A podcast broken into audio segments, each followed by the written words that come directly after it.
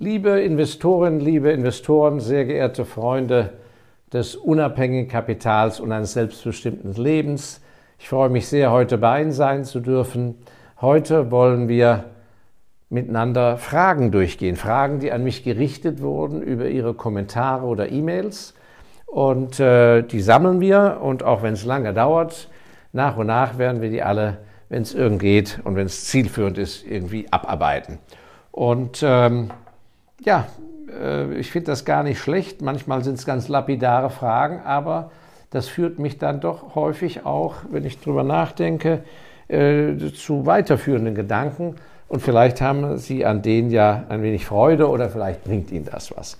Heute wollen wir mal sieben Fragen äh, durchgehen. Starten wir einmal mit einer Frage von Jens. Jens, ich lese also die Fragen jetzt nicht Wort für Wort vor, sondern habe mir nur Stichpunkte gemacht.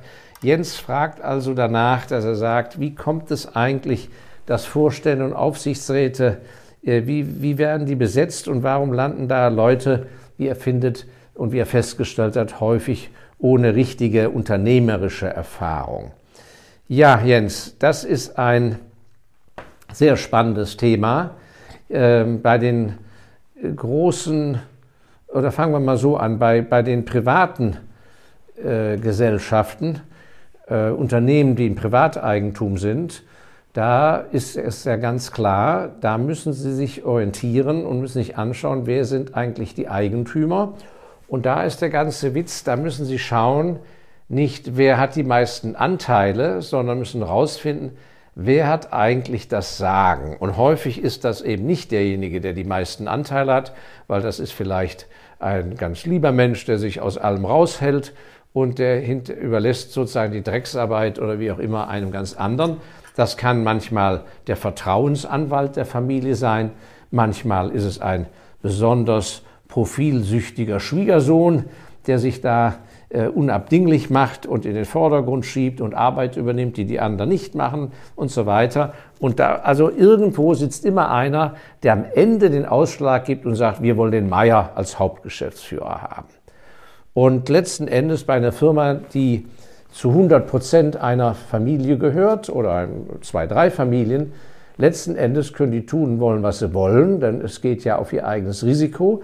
Das ist insofern äh, sehr wichtig mh, zu beobachten. Hier bei einem so, solchen Fall können Sie sich ja nicht beteiligen, weil äh, da gibt es ja keine Aktien oder GmbH-Anteile.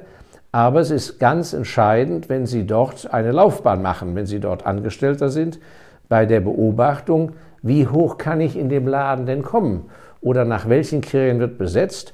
Und da kann ich nur sagen, hängt das ganz von eben dieser Familienzusammensetzung, wie ich es eben genannt habe, ab. So, jetzt kommen wir aber zu den Aktiengesellschaften, vor allem denjenigen, die an der Börse gehandelt werden. Und da muss man, ähm, achte ich sehr drauf, und da muss man eines sagen, es kommt sehr auf die Branche an. Also zum Beispiel eine Firma, die ganz stark im Maschinenbau ist, äh, mit Technologie zu tun hat und so weiter, ist die ideale Besetzung eines Vorstandsvorsitzenden und Aufsichtsratsvorsitzenden. Jemand, der natürlich ein tiefes Verständnis für diese Technologie hat, vor allem für die weiteren Entwicklungen, die mutige Investments in Forschung und Entwicklung äh, erfordern, äh, substanzielle Beträge, äh, ein tiefes Verständnis für diese Technologie, der aber kein Fachidiot ist auf irgendeinem technologischen Gebiet, sondern dieses Gespür für das Kaufmännische hat.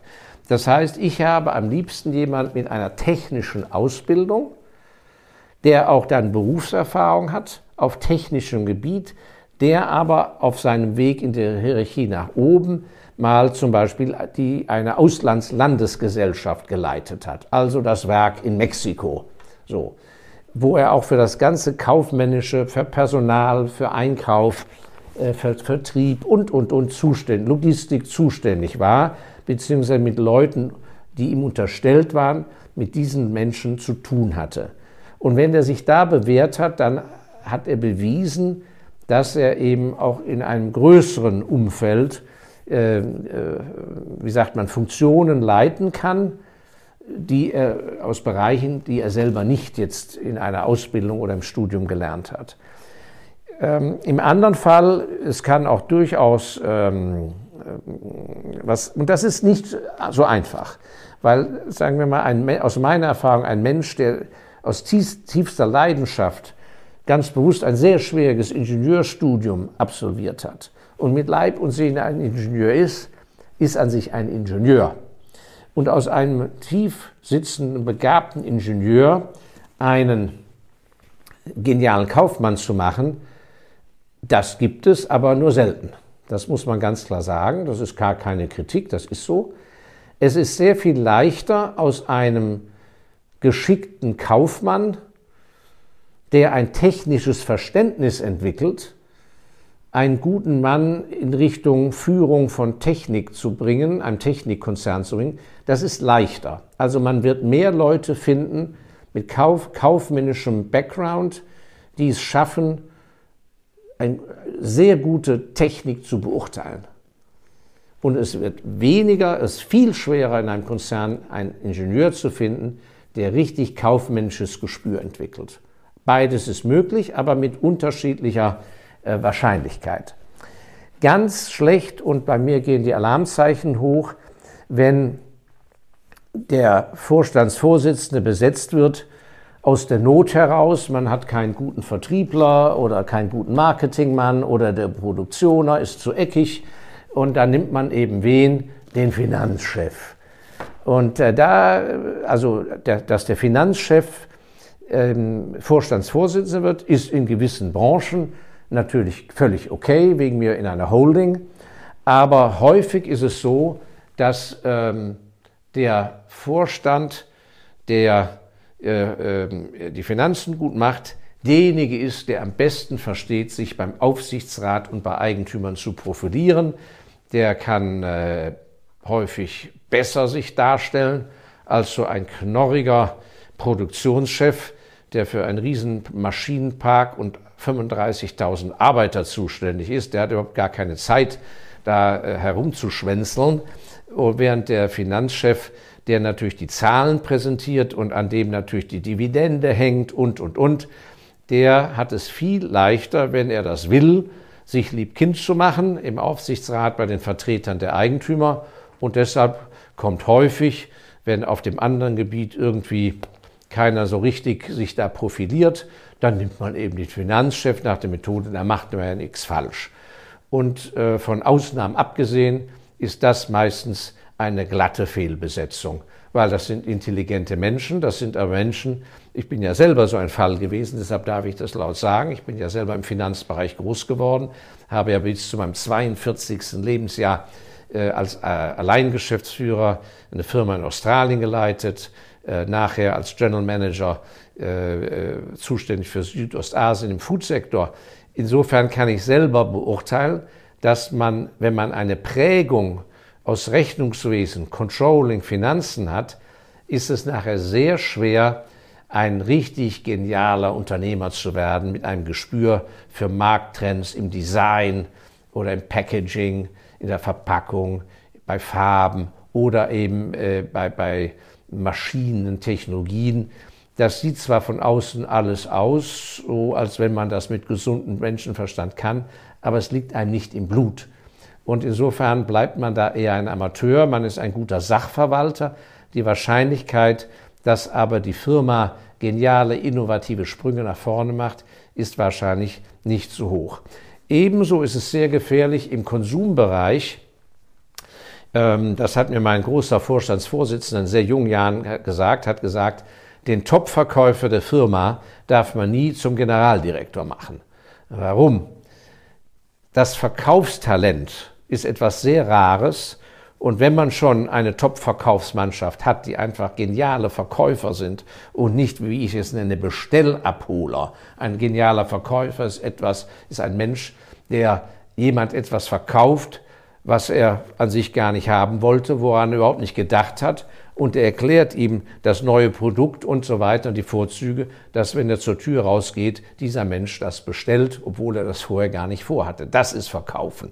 Das andere sind Bestellabholer. Deshalb sind, ich habe zum Beispiel im Finanzbereich, ist die Vertriebsgeschichte ganz schwach. Ich kenne einen Privatbankier in vierter Generation, der hat mir nach einem langen Leben gesagt, wissen Sie was, diese ganzen Finanzvertriebler, ja, in meinem ganzen Leben habe ich gerade mal zwei gute kennengelernt. Der ganze Rest ist alles Mist. Ja, das fällt nicht auf, weil die Branche ist leicht, man äh, verwaltet den Bestand, äh, man hat Zuflüsse und so weiter. Aber zurück zum Vertrieb.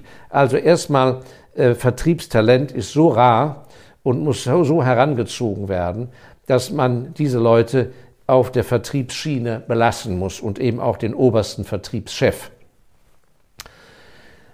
Ein anderer Punkt spricht aber dafür, weshalb es nicht gut ist, wenn der oberste Vertriebschef Generaldirektor wird, weil ein richtig guter Vertriebler hat eines, er hat eine Nase dafür, was der andere will, wo bei dem anderen die Grenzen sind.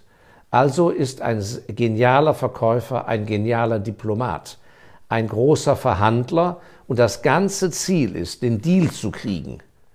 Egal am Ende, letzten Endes, wie die Marge ist egal wie das Renommee der Firma ist, egal wie die langfristigen Auswirkungen sind, der muss am 31.12., am Ende des Geschäfts, sein Budget erfüllen. Und deshalb gibt es ja das Phänomen, dass der Vertrieb dann vor, ja, kurz vor Jahresende wird noch die richtige Order reingeschoben, ja, wenn er sich mit dem Einkäufer gut versteht. Und äh, an sich gehört die äh, ins neue Jahr, aber so ist es in Büchern des alten Jahres, also mit Tricks und so weiter.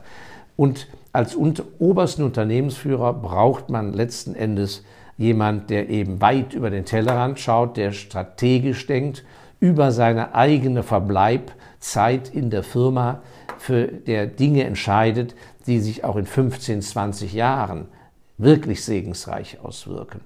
Und von daher müssen es Leute sein, die eine breite Erfahrung, wie gesagt, bei Technologie, in der Technologie mit Kaufmenschen haben und wenn es um Markenartikelfirmen geht oder Dienstleister, auch da auf der Marketingseite würde ich sagen, auf der Dienstleistungsseite gepaart mit Finanz-Know-how. Das sind an sich die richtigen Unternehmensführer und letzten Endes müssen sie die große Führungseigenschaft besitzen. Das ist entscheidend. Es sind Unternehmensführer und Unternehmen bestehen aus Menschen. Das heißt, es müssen Menschenfänger sein im Positiven. So, und wenn Sie feststellen, dass so nicht besetzt wird, und da gibt es keine festen Regeln, ob das wegen Headhunter ist, am Ende hängt es nur am Aufsichtsrat, weil der Aufsichtsrat als Vertreter unseres Kapitals ist damit beauftragt, den Vorstand zu ernennen. Und der Vorstand macht dann die Geschäfte und der Aufsichtsrat muss die kontrollieren. Es steht und hängt am Aufsichtsrat und deshalb äh, ist so wichtig, sich den Aufsichtsrat anzugucken. Und das wird total unterschätzt und es ist kein Zufall. Wir haben neulich gerade zu diesem Thema vor einigen Wochen einen YouTube-Beitrag am Freitag gemacht, habe ich gemacht, warum der Aufsichtsrat so wichtig ist. Und seit März 2020 veröffentlichen wir ja jeden Freitag ohne Unterlass einen Freitagsbeitrag. Und jetzt frage ich Sie, welches unserer Videobeiträge, welcher unserer Videobeiträge hat die geringste Einschaltquote gehabt? Genau dieser Beitrag, wie wichtig der Aufsichtsrat ist. Daran sehen Sie, wie unbedarft die meisten Investoren sind. Dieser Videobeitrag müsste die höchste Einschaltquote haben, weil der Aufsichtsrat ist letzten Endes Kriegs, das kriegsentscheidende Kriterium für Ihr Investment oder für ihr Wohlergehen bei äh, ihrem Werdegang in der Firma. So, vielen Dank, Jens, für diese Frage. Ich habe ein bisschen ausgeholt, aber Sie wissen, in welche Richtung ich denke. Ja, Frage 2, die kann ich schneller äh, beantworten äh, von Kevin, woher ich meine sogenannten Outfits habe. Also er meint wahrscheinlich mein, mein, mein Sakko, Hemd und Krawatte. Und äh, da gibt es keine spezielle Adresse. Ähm, das ist alles im Laufe der Jahre zusammengesammelt und äh, da muss ja jeder äh, seinen Vertrauensausstatter finden. Da gibt es ja eine riesen Bandbreite und es ist jedermann überlassen, ja seinen eigenen Stil zu finden. Ich möchte jeden ermutigen, das Selbstbewusstsein zu haben, sich so zu kleiden, wie er möchte und nicht nach dem allgemeinen Trend. Ich finde, dass äh, die meisten das gilt ja nicht für die Damen, aber die meisten Männer viel zu uniform angezogen sind. Wenn man an den Flughafen schaut, ist es ja ein Bild des Elends, diese grauen Mäuse, die da rumlatschen. Und wenn Sie in frühere Jahrhunderte schauen, da gab es eine Farbenvielfalt und eine Pracht. Und an sich ist es nicht schlecht, wenn wir in der kurzen Zeit unseres Lebens uns auch sozusagen je nach eigenem Geschmack so anziehen, wie wir wollen. Also von daher habe ich da leider kein Patentrezept. Ja, dann die Frage, äh, das dritte Buch, die sechs entscheidenden Lektionen des Lebens. Kommt da bald mal ein Hörbuch? Jawohl, wie bei den beiden ersten Büchern wird ein Hörbuch kommen. Mein Verleger sagt mir, das ist für den Herbst geplant. Wenn es soweit ist, werden wir das eben YouTube und äh, in E-Mails Verteiler in unserem Newsletter, äh, den Sie ja kostenlos abonnieren können über unsere Webseite, werden wir bekannt geben. Ja, vierte Frage von Marco. Äh, kurz gefasst, wie finde ich eigentlich meine Berufung für den Beruf? Ja, da kann ich nur eines sagen. Manchen von Ihnen ist es in die Wiege gelegt. Die wissen von klein auf, dass sie Pianist werden wollen oder Sägewerksbesitzer oder Lkw-Fahrer oder Krankenschwester, wie auch immer. Das äh, sind Menschen, die haben, was das angeht, Glück. Die müssen sich da nicht so den Kopf zerbrechen. Bei manchen verändert sich das später im Leben. Bei mir zum Beispiel, ich war so einseitig orientiert. Ich wusste schon mit elf Jahren, dass ich irgendwas mit Geld zu tun haben möchte. Und das ist dann im Leben auch so gekommen. Und äh, das hat einfach gesessen. Dafür kann ich nichts. Äh, das ist einfach dann so, wie man sagt, im Blut. Aber das ist nicht der Normalfall und man muss sich da gar nicht zermattern.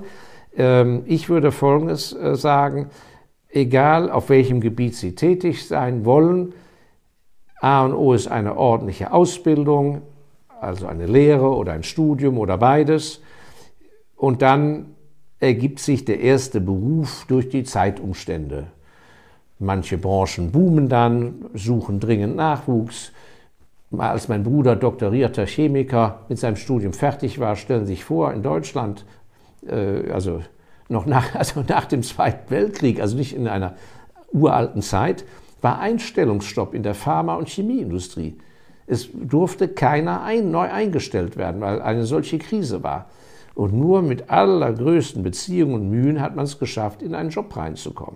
Also das hängt oft vom Zufall ab und von den Zeitumständen. Ich rate eines, Sie können von außen, wenn Sie nicht in einer Firma tätig sind oder in einer Organisation, können Sie meistens noch gar nicht entscheiden, wo Ihr Talent ist. Sie müssen einfach nach der guten, möglichst guten Ausbildung pragmatisch mit einem Job anfangen und dann wichtig, Augen und Ohren auf, Leute beobachten. Und was ich immer gerne gemacht habe, als ich noch Angestellter war, ich habe mir immer angeschaut bei den Firmen, wenn ich da gearbeitet habe, was ist denn aus den Leuten geworden, die vor mir den Job hatten? Wo sind die jetzt? Sind die noch in der Firma? Wie hoch konnten die kommen? Was für einen Alltag haben die? Wie viel verdienen die? Wie, was für ein Büro haben die? Ja, wie fühlen die sich? Sehen die gut und happy aus und so weiter? Denn im Zweifelsfall, wenn ich das so mache, wird es mir nicht viel anders ergehen. Das ist also eine sehr gute Orientierung. Man sollte sich nicht einbilden, weil man so viel klüger ist, dass wenn man selber dahin kommt, dass das alles ganz anders ist. Und äh, von daher ergibt sich das sehr bald, denn Sie werden merken, erstens, wo Sie besonders gut sind und wo Sie die meiste Energie haben, wo Ihnen die Arbeit nicht schwer fällt. Und überall da, wo die Arbeit eine Last ist und sie sich quälen müssen, das ist offensichtlich ganz bestimmt nicht ihre Berufung. Also von daher äh, nicht die Flint ins Korn werfen, nicht rumtheoretisieren, sondern raus in die Praxis, Augen auf und dann ergibt sich das. Ja, fünfte Frage. Ähm, Herr Elsässer, was sind Ihre Lieblingsfilme und äh, kann man Ihnen Bücher schicken zum Signieren? Mit den Büchern ist es so, ich signiere keine Bücher, sondern ich verfasse immer eine Widmung in dem Buch. Und dann geht das deshalb nur, wenn die Person auch vor mir steht und ich der in die Augen schaue. Und Leuten, bei denen ich das schon gemacht habe, bei irgendwelchen Zusammenkünften, Diskussionsrunden, äh, Gremien und so weiter oder Tagungen, die werden Ihnen das bestätigen, dass ich genauso mache. Ich schaue in die Augen, ich spreche ein wenig mit Ihnen, dann habe ich eine Eingebung, was ich da reinschreibe in das Buch für Sie persönlich. Und nur so mache ich das und von daher kann ich leider keine Bücher blanko signieren, einfach so. Insofern braucht man mir keine Bücher schicken. Heben Sie die Bücher auf, äh, gehen Sie auf unseren kostenlosen Newsletter, dann sind Sie immer in Kontakt mit uns und, und kriegen immer mit, wo und wann ich auftauche und dann bringen Sie die Bücher mit und dann signiere ich die mit Widmung sehr, sehr gerne. Vielen Dank. Ja, Lieblingsfilme, da habe ich keinen speziellen. Ich kann nur eines sagen. Das kommt darauf an, was für ein Gemüt Sie haben. Das ist sehr wichtig, darauf zu achten. Menschen, die schon einen sehr aufregenden Beruf haben äh, und nervös angespannt sind, würde ich natürlich sagen, schauen sich entspannende Filme an. Sie brauchen das nicht noch oben was, noch eins drauf zu toppen. Ich persönlich habe ein zartes Gemüt. Äh, habe einen sehr aufregenden Beruf und von daher schaue ich grundsätzlich nur, abgesehen von Dokumentationen, schaue ich nur Filme mit Happy End. Grundsätzlich. Und das mache ich seit vielen Jahren und äh, bekommt mir sehr gut parallel dazu zu meiner Lektüre. Und insofern meine Lieblingsfilme sind Filme mit Happy End, sehr humorvolle Filme und ein Film, äh, wenn ich vielleicht doch einen erwähnen darf, der mir besonders gut gefällt und den ich so alle zwei Jahre mir anschaue und vorhabe, ich glaube es ist 2018 erschienen, ist der Film, der in Zürich spielt, Wolkenbruchs wundersame Reise in die Arme einer Schickse, ein sehr, eine Buchverfilmung, sehr äh, voll mit Esprit und großartigen Schauspielern, Wolkenbruchs Reise in die Arme einer Schickse, äh, der Autor heißt Thomas Mayer, der das Buch geschrieben hat. Vielleicht ist sogar besser, das Buch zu lesen, aber ich habe nun mal den Film gesehen. So, vorletzte Frage von Dustin. Wie geht man mit überheblichen, arroganten Menschen um, äh, die unangenehm sind? Geht man denen aus dem Weg? Was macht man da? Ja, Dustin, da kann ich nur hoffen, dass Sie solchen Menschen nicht per beruflichen Zwang oder per Familie äh, äh, ausgesetzt sind, ohne dem zu entkommen. Als erstes möchte ich sagen, das hat mich sehr beeindruckt, als ich ein junger Mann war, hat eben mein guter Freund, ein sehr erfahrener Privatbankier aus der Schweiz, äh, der sehr viel Einblick hinter die Kulissen hatte, gesagt, wissen Sie, Herr Elsässer, wirklich reiche Leute ja, sind nie arrogant. Nie. Das heißt, Sie sollten sich von arrogantem Auftreten überhaupt nicht blenden lassen. Ähm, es gibt furchtbar viele Leute, die haben furchtbar viel Geld in der Tasche, die drehen großes Rad, aber die Zahl der Leute, die wirklich äh, mit Solidität echtes, unantastbares Eigenkapital haben, keine Verpflichtung bei den Banken, bei niemand in der Kreide stehen, nicht von anderen abhängig sind, ja, und die auch zu Recht stolz auf etwas sein können, die behalten das für sich, die brauchen das nicht raushängen und die müssen einen anderen nicht fühlen lassen, was er für eine kleine Nummer ist. Deshalb mein Ratschlag ganz klar, egal ob es sich um einen Geschäftspartner handelt, der mit einem großen Geschäft lockt, ob es ein Berater ist, der da eine Riesennummer abzieht, oder ob es jemand ist, der sich privat an sie hängen möchte. Jemand, der einen unsensitiven Auftritt hat, oder wie man sagt, verhaltensauffällig ist, da gibt es nur zwei Möglichkeiten. Entweder betrachten Sie ihn mit großer Herzensgüte und Mitleid und äh, als guter äh, Mensch nehmen Sie Rücksicht auf ihn und versuchen, ihm in gewisser Weise zu helfen. Und, und äh, wie Schwester, äh, wie sagt man, Teresa, nehmen Sie das, Mutter Teresa, äh, nehmen Sie sich dieser Person an wie einem Kranken oder wenn Sie das nicht können, nehmen Sie Abstand. Äh, auf diesem Gras wird kein Wimbledon-Teppich, Grasteppich erwachsen. Das wird auf Dauer holprig und voller Unkraut werden. Abstand nehmen. Ja, danke, Dustin. Und letzte Frage von, mit dem äh, Decknamen Pulsar geschrieben. Ja, wo kann ich mich bewerben, wenn ich in einem kultivierten Umfeld arbeiten möchte? Das ist eine sehr, sehr gute Frage. Da möchte ich Sie sehr warnen, weil der Schein trügt sehr häufig. Ich habe die Erfahrung gemacht, je vornehmer und je kultivierter etwas ist, ja, umso schrecklicher sind die Arbeitsverhältnisse hinter den Kulissen, weil es ja schon eine Ehre ist, in, einem so, in einer so kultivierten Anstalt überhaupt auftreten zu dürfen. Und unter Umständen finden Sie ein sehr kultiviertes Umfeld in einer sehr einfachen Branche. Ich weiß nicht was, die Löcher linksrum bohren. Ja? Und in einer Firma, die nicht nur linksrum bohrt, sondern rechtsrum bohrt, ist das vielleicht schon schwieriger.